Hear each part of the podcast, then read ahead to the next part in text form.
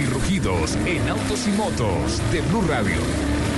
Voces y rugidos.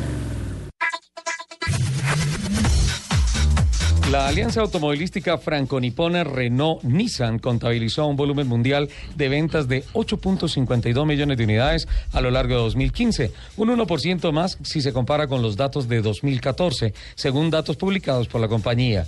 Por divisiones, el grupo Renault comercializó un total de 2.8 millones de vehículos en todo el mundo, mientras Nissan matriculó 5.42 millones de vehículos. En su orden, Estados Unidos, China y México se han convertido en los tres países que más usan los servicios de la empresa de transporte privado de pasajeros Uber. Sorprende el crecimiento de Uber en el país azteca, pues ha conseguido en muy poco tiempo tener 1.200.000 usuarios y casi 40.000 socios conductores. ¿Cómo le ha cambiado el Peña Lupi, no? Ajá.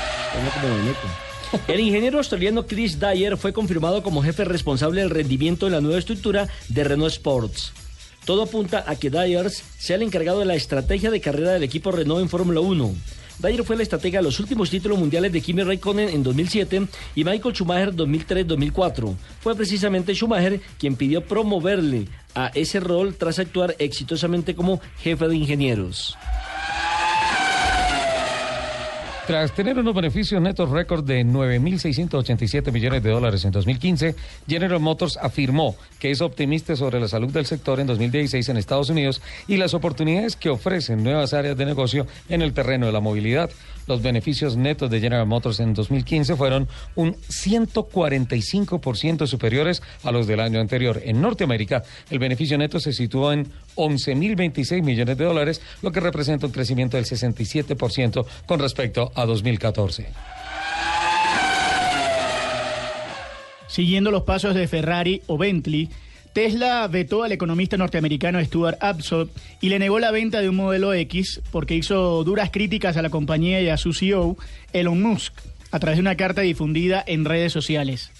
Alsop, que ya había pagado un adelanto de 5.600 dólares para hacerse con el flamante crossover de Tesla Motors, se quejó entonces de que el acto había comenzado casi dos horas antes, de no haber podido pasar tiempo en el coche y hasta de lo escaso, a su juicio, del catering dispuesto por la compañía.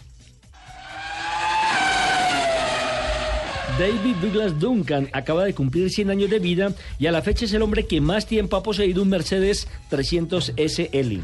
Douglas nació en Missouri, Estados Unidos, y el 23 de enero de 1916 y fue un reputado fotógrafo de guerra. Fue muy amigo del pintor Pablo Picasso y retiró personalmente de la fábrica de Stuttgart en Alemania el 300 SL negro identificado con el serial 6500116 en abril de 1956. A la fecha, Douglas es el hombre que ha poseído un 300 SL por más tiempo y se han escrito numerosos artículos, incluso libros, sobre las vivencias acumuladas al volante del carro por más de 43 años.